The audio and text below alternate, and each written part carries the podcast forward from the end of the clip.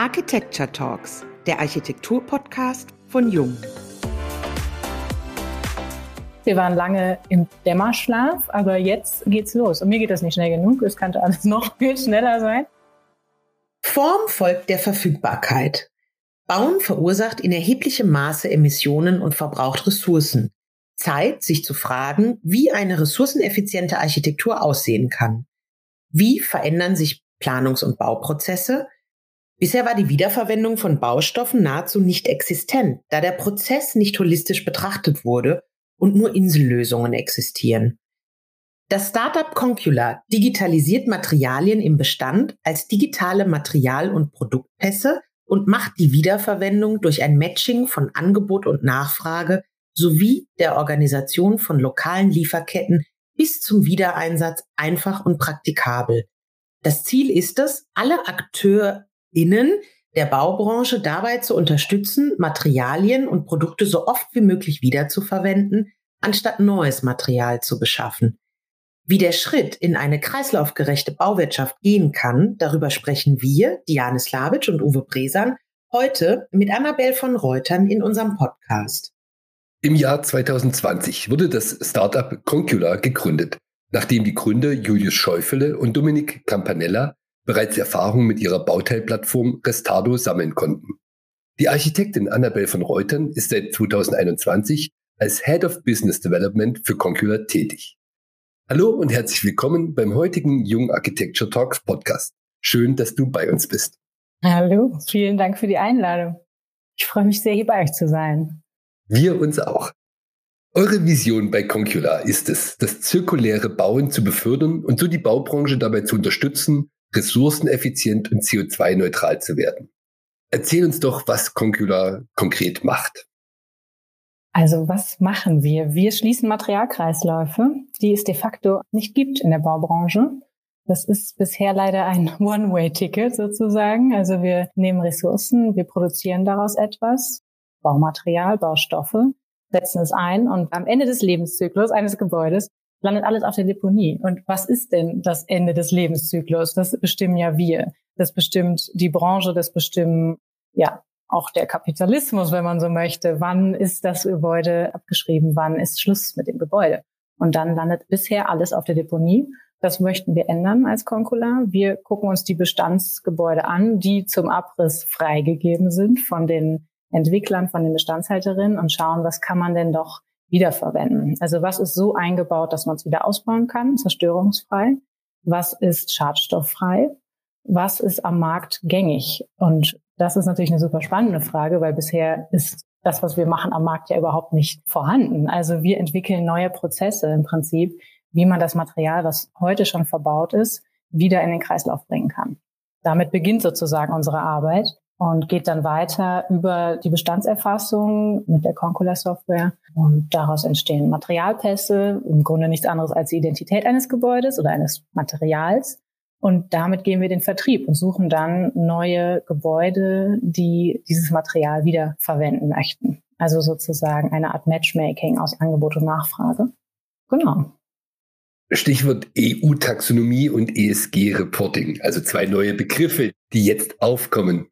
An sich ist euer Anliegen ein gutes und bestimmt auch schon ein bisschen vorausgedacht, aber dem Ganzen fehlt ja jetzt noch ein bisschen der Schwung. Kommt jetzt eben über dieses Taxonomieverfahren und über das Reporting tatsächlich auch ein neuer Hebel aus der Immobilienwirtschaft, der jetzt quasi Schwung auch in euer Geschäftsmodell reinbringen wird? Absolut. Also das haben wir letztes Jahr schon gemerkt und das wird natürlich jetzt immer stärker. Die EU-Taxonomie ist dann absoluter Treiber. Wir arbeiten mit sehr vielen Bestandshalterinnen, Projektentwicklern zusammen, die natürlich die EU-Taxonomie for Sustainable Finance ganz klar am Horizont sehen und sehen, was ihnen blüht. Und Projekte, die heute aufgesetzt werden, die müssen danach handeln und so geplant werden, dass diese Immobilien auch am Markt wieder adressiert werden können. Und da ist Nachhaltigkeit ein riesen, riesen Thema. Das Gleiche haben wir jetzt auch im Koalitionsvertrag im Grunde nochmal vertieft. Also Thema Materialpässe, die angelegt werden müssen für jedes Neubauprojekt, was super sinnvoll ist, weil im Moment gehen wir in die Gebäude und keiner weiß, was ist da verbaut. Also wir haben eine Menge urbane Minen, aber völlig intransparent. Niemand weiß, was steckt da drin. Und das ist eben das, wo wir ansetzen. Von daher sagen wir Materialpässe für Neubauten unbedingt, aber auch schon für Bestandsbauten, um eben zu schauen, was können wir da in den nächsten Jahren als urbane Mine nutzen. Oder auch das Thema, auch jetzt wieder auf die EU-Taxonomie bezogen, 30 Prozent Reuse-Material soll eingebaut werden in Neubauprojekten. Davon sind wir ja meilenweit entfernt heute. Ich glaube, das wissen auch viele noch gar nicht, was da auf sie zukommt und sind eher so, ach ja, wir probieren das jetzt mal aus, paar Ziegelsteine wieder zu verwenden, aber das ist halt einfach nicht genug. Und deswegen kann ich da nur jeden motivieren, jetzt wirklich damit anzufangen und das ernst zu nehmen und das mit einzuplanen, weil sonst werden ihre Immobilien nicht verkauft werden können am Ende des Tages. Lass uns doch mal näher auf das Thema eingehen. Also denken wir an den Rückbau, Wiederverwendung von Material, dann kommen in der Regel ja sofort diese üblichen Killerargumente. Gewährleistung, Zulassung, Haftung. Wer soll das denn alles bezahlen? Welche Qualitäten müssen denn Materialien haben, um im Kreislauf geführt zu werden? Also erstmal geht es natürlich um die Art und Weise, wie es eingebaut ist. Also das Material kann noch so klasse und wunderschön und qualitativ hochwertig sein. Wenn es verklebt und verbacken ist, dann ist da kein Entkommen. Also das kann man dann leider wirklich nicht wiederverwenden. Also die Art und Weise, wie wir etwas verbauen, ist entscheidend. Das wurde in der Vergangenheit natürlich wenig beachtet. Nichtsdestotrotz gibt es auch jetzt schon viel Material, was gut ausbaubar ist. Was ist das zum Beispiel? Wenn man an Innenausbau denkt, sind das Systemtrennwände, sind das Leuchten, Abhangdecken, Doppelböden. Das sind alles Dinge, die sich gut ausbauen lassen. Oder auch vorgehängte Fassadenelemente. Das ist ja etwas, was man gut ausbauen kann. Also das ist erstmal die wichtigste Qualität, gute Ausbaufähigkeit. Dann gibt es natürlich die Frage, wie ist überhaupt der Zustand? Ja, also wenn wir da jetzt Waschbecken, Küchen, wie auch immer haben und die sehen alle aus wie Hulle und sind irgendwie verdreckt und haben noch eine Katsche, dann nehmen wir die nicht auf. Also kann man machen, aber wir haben natürlich auch den Qualitätsanspruch, Dinge zu verkaufen für hochwertigen Büroausbau zum Beispiel, wo alle noch Freude mit haben, jetzt mal unabhängig auch natürlich von Gewährleistung und so weiter. Also da achten wir natürlich auch drauf, was kommt uns da in die Tüte und wir sagen auch Projekte ab, bei denen wir das Gefühl haben, das lässt sich derzeit nicht am Markt platzieren. Das meinte ich vorhin mit der Marktgängigkeit. Das sind so Qualitäten. Ansonsten, wenn es eben Richtung Gewährleistung und so weiter geht, arbeiten wir ganz gerne mit den Herstellern direkt zusammen. Sprich, dass die sich auch ihre Materialien angucken, gegebenenfalls ein Fresh-Up vornehmen, Teile austauschen, auch bei Leuchten. Das Thema LED, ja. Also die meisten Leuchten, die wir vorfinden, sind etwas älter, als die LED-Geschichten angefangen haben. Und da arbeiten wir dann mit Firmen zusammen, die das Ganze aufbereiten können, um das auch wieder marktgängig zu machen. Sprechen wir doch vielleicht über ein konkretes Beispiel, was jetzt für Furore gesorgt hat. Kürzlich titelte die Augsburger Zeitung Staat verkauft Türen, Fenster und Böden der alten Augsburger Stadtbücherei. Concula ist unter anderem neben der Hochschule Augsburg und dem staatlichen Bauamt am Projekt beteiligt. Wie läuft also der Verkauf der Augsburger Stadtbücherei? Tatsächlich läuft der richtig gut. Natürlich war die Presse auch ganz ordentlich dabei und dadurch sind wir jetzt auch wiederum an andere interessante Projekte in der Region gekommen. Wir haben ja im Moment auch für dieses Projekt eine Landingpage auf unserer Seite und direkt nach den Artikeln prasseln da die Anfragen rein. Also das ist schon ziemlich gut, obwohl die Qualität ja jetzt nicht High-End ist. Also da haben wir ja wirklich andere Projekte. Zum Beispiel mit Momeni in Düsseldorf an der Kö das ist ja ein wahnsinnig hochwertiger Büroausbau, der auch sehr gut läuft im Vertrieb. Aber selbst eben diese kleine, das war ja wirklich auch ein ganz kleines, süßes Projekt im Prinzip mit einem Standardausbau, sage ich mal, und natürlich noch ein paar Highlights hier und da. Aber selbst das geht gut. Das sagen wir unseren Kunden auch immer so. Man muss es sich angucken. Viele Materialien finden echt noch ihre Liebhaber. Und das finden wir super spannend, da eine alternative Lieferkette sein zu können. Also gerade wenn man sich globale Lieferketten anguckt, die super anfällig sind, wo gerade auch Preissteigerungen natürlich ohne Ende zu finden sind oder man bekommt das Material schlicht und ergreifend nicht. Gerade aus, aus diesem Grund sind natürlich auch ganz standardisierte Produkte attraktiv. Stichwort Kabeltrassen. Super Produkt. Das ist einfach verschraubt, das kann man ausbauen, das ist standardisiert, das wird nachgefragt wenn man mich fragt, eben welche Produkte gehen gut, das ist wirklich eine sehr breite Palette von Material, was man sehr gut aus- und wieder einbauen kann. Wisst ihr denn schon, wo die Bauteile aus der alten Stadtbibliothek demnächst landen werden und wo sie wieder neu auftauchen? Das bleibt eine Überraschung. Ehrlich gesagt, das kann ich gerade noch gar nicht sagen. Aber ich weiß, äh, Max Dudler, das Architekturbüro, die ja für den Neubau zuständig sind, haben das ja zumindest auch geteilt. Unseren Katalog im Prinzip. Vielleicht landet ja das eine oder andere Teil wieder im Neubau. Das würde uns natürlich besonders freuen. Das Erfassen dieser Elemente und quasi das Sichtbarmachen, das wieder in den Kreislauf reinbringen, ist ganz schön aufwendig, oder? Also gibt es da eine gewisse Projektgröße, ab der es sich eigentlich erst wieder lohnt? Oder lohnt sich da eben auch schon so ein kleines Objekt wie die Stadtbibliothek? Also wir beginnen eigentlich erst ab 5000 Quadratmeter BGF, einfach aus Kapazitätsgründen derzeit. Aber wir wissen natürlich auch, dass viele Objekte in Deutschland kleiner sind. Und wir möchten flächendeckend eine Plattform bieten für Materialströme. Und deswegen werden wir auch ab diesem Jahr mit Partnern zusammenarbeiten, sprich Architekturbüros, Ingenieurbüros, die die Bestandserfassung auch für kleinere Objekte durchführen können. Es führt uns zur nächsten Frage. Wir haben festgestellt, dass eben viele Architekturbüros direkt auf euch zukommen und fragen, was sie neu einplanen können. Form folgt damit der Verfügbarkeit. Spürst du eine neue Mentalität beim Bauen? Ja, das kann ich absolut mit Ja beantworten. Und das ist ja auch das Tolle. Also ich bin jetzt seit einem Jahr dabei und das ist einfach wahnsinnig schön zu beobachten, was da gerade auf uns zukommt und was für eine Welle da losgetreten worden ist und was da täglich Neues auf uns zukommt. Also von allen Seiten, sowohl von den Bestandshaltern, die jetzt echt merken, so, okay, mein Gebäude ist vielleicht eine kleine Schatzkammer, da kann man ja wirklich noch was rausholen und damit kann ich eben unterschiedliche Bereiche abdecken, also natürlich ökonomisch Geld sparen, Stichwort Deponiekosten oder auch meine Ökobilanz verbessern und so weiter, als auch auf der anderen Seite. Also ich unterhalte mich natürlich viel mit Architekturbüros, die jetzt tatsächlich anfangen und auch schon tolle Entwürfe haben. Es gibt ja jetzt auch in der Studierendenschaft, sage ich mal, einige Wettbewerbe, die in die Richtung gehen oder auch, ich sag mal, große echte Wettbewerbe, wo das Thema Materialpass, wo kommt meine Ressource her, schon von Anfang an mitgedacht wird. Und das wäre ja vor einem Jahr oder anderthalb, zwei noch undenkbar gewesen. Da sind wir jetzt schnell. Wir waren lange im Dämmerschlaf, aber jetzt geht's los. Und mir geht das nicht schnell genug. Es könnte alles noch viel schneller sein. Aber das ist schon super, was da jetzt gerade passiert. Du hast gerade gesagt, das geht jetzt alles schneller und schneller, als man das vielleicht noch vor einem Jahr gedacht hat.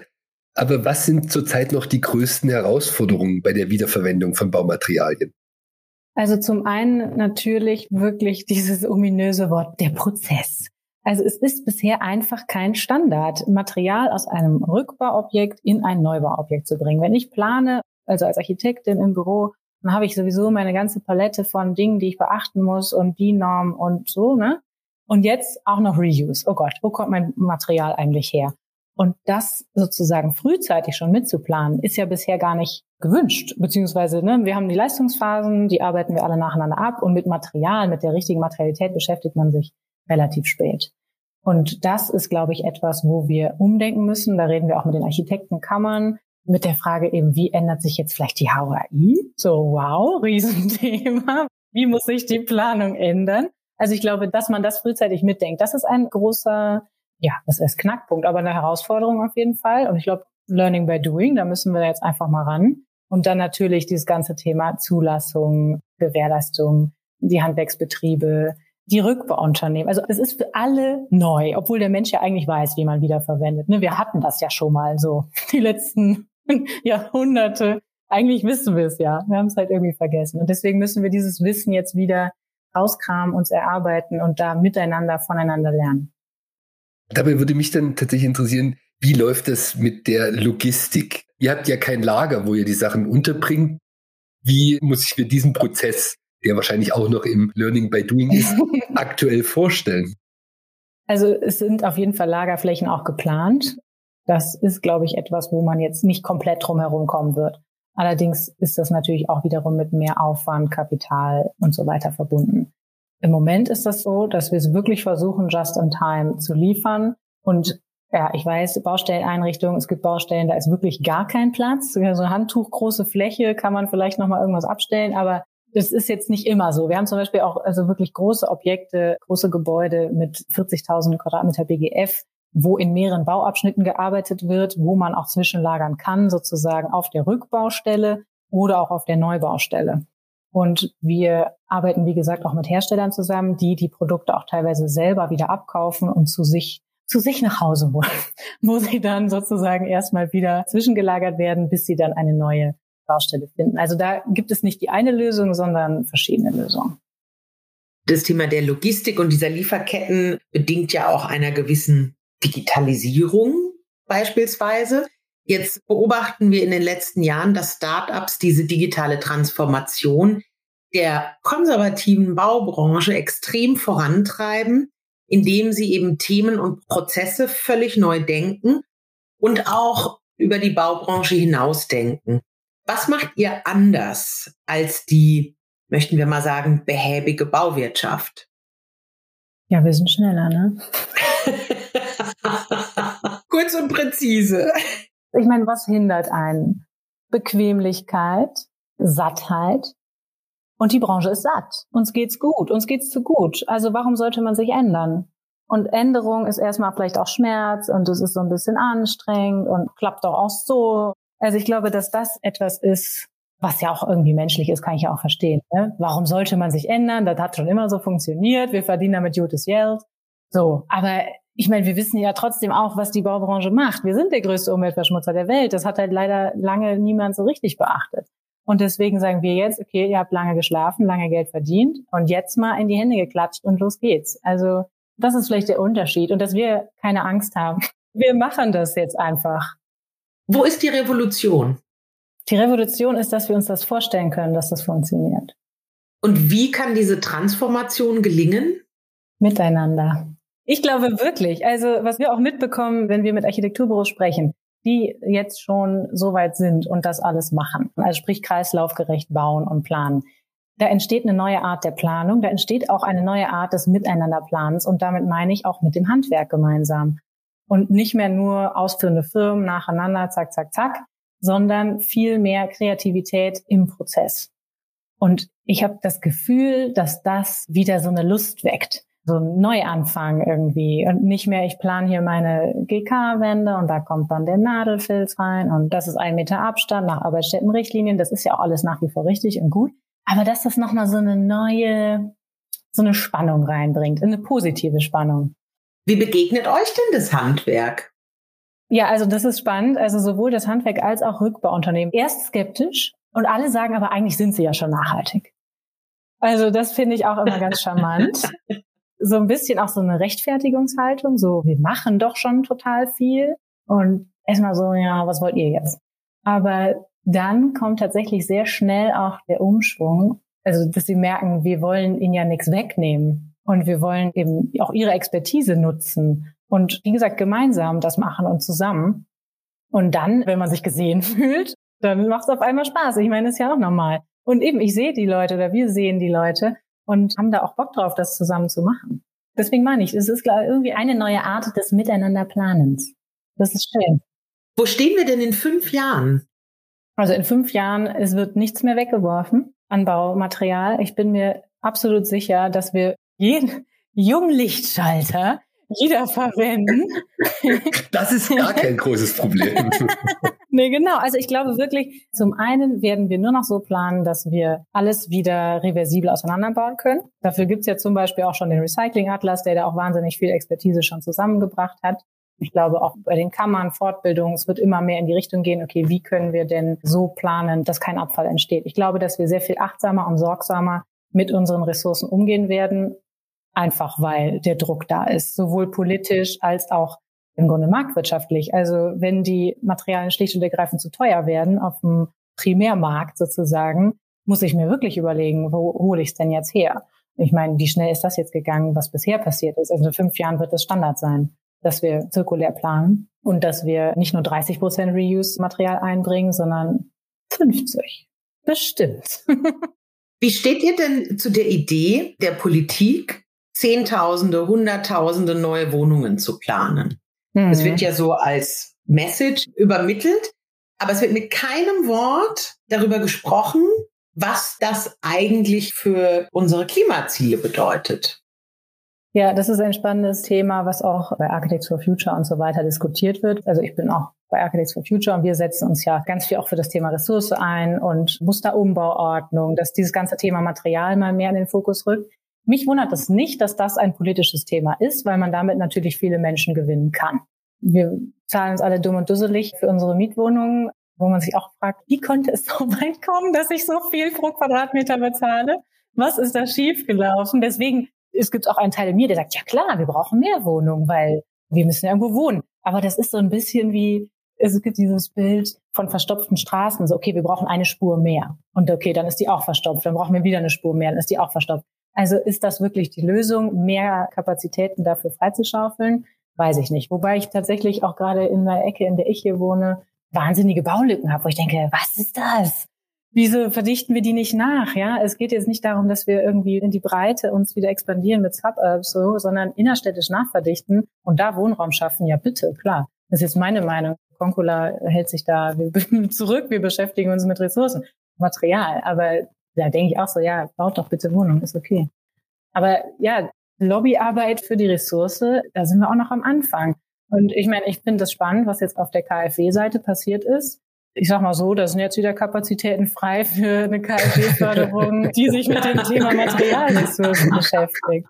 Wir hören, es gibt genug zu tun die nächsten Jahre. Also wir können da alle als Architekten und Planende ganz positiv in die Zukunft schauen. Der Umbau unserer Wirtschaft, unserer Bauwirtschaft wird für alle viel Arbeit auch in Zukunft bedeuten. Egal, ob wir bauen oder ob wir Sachen in den Kreislauf zurückbringen. Zum Schluss unseres Podcasts haben wir an unsere Gäste immer noch eine persönliche Frage. Wenn du ein Jahr freie Zeit hättest, Womit würdest du dich dann beschäftigen? Das ist witzig, dass du das fragst, weil ich hatte ein Jahr freie Zeit zwischen meinem Planungsbürojob und Concula. Was habe ich in der Zeit gemacht? Es war der erste Lockdown. Ich bin erstmal von Köln nach Berlin gezogen. So, das habe ich das zuerst gemacht. Dann habe ich eine Menge gelesen, bin alleine gereist, soweit das möglich war. Denn ich glaube, gerade in dieser Zeit, wo man ständig eben jetzt auch am Laptop mit tausend Menschen in Präsenz hängt, ist es auch mal ganz schön, ganz alleine mit sich zu sein. Kann ich jedem empfehlen. Das war super. Und ich habe tatsächlich noch was Lustiges gemacht und das war sehr schön. Ich habe zwei Wochen lang jungen Erwachsenen, 16 bis 18 Jahre waren die alt, in ihrem Bundesfreiwilligendienst sozusagen ein bisschen geholfen, zu überlegen, wie wollen sie ihr Jahr als Bundesfreiwillige gestalten. Und warum haben Sie sich die Stelle ausgesucht, in der Sie gerade sind, sei es ein Kindergarten, eine Schule, wie auch immer? Und was wollen Sie umsetzen in diesem Jahr? Also da haben wir so Spiele gemacht wie, okay, wir sind ein Jahr weiter. Was ist passiert? Wie fühlst du dich? Was siehst du? Was für ein Projekt hast du umgesetzt? Oh Gott, das war so toll. Das war so cool, was die sich da ausgedacht haben. Und ich glaube ja auch ganz stark an Manifestation und das mache ich ja für mich im Grunde auch, ne? auch für Concula. Und ich glaube, dass das für die eine ganz neue Erfahrung war, aber ich hoffe auch irgendwie erweiternd. Also das habe ich in meinem freien Jahr gemacht. das ist eine tolle Anregung. Wir hören gern, dass du dieses Jahr schon gehabt hast. Vielen Dank nochmal für deine Zeit. Vielen Dank, dass du quasi der ganzen Baubranche auch das Aufgabenheft gefüllt hast. Was ist zu tun im Sinne einer Kreislaufwirtschaft? Also nochmal vielen Dank und bis zur nächsten Folge der Jung Architecture Talks, dem Architektur-Podcast von Jung.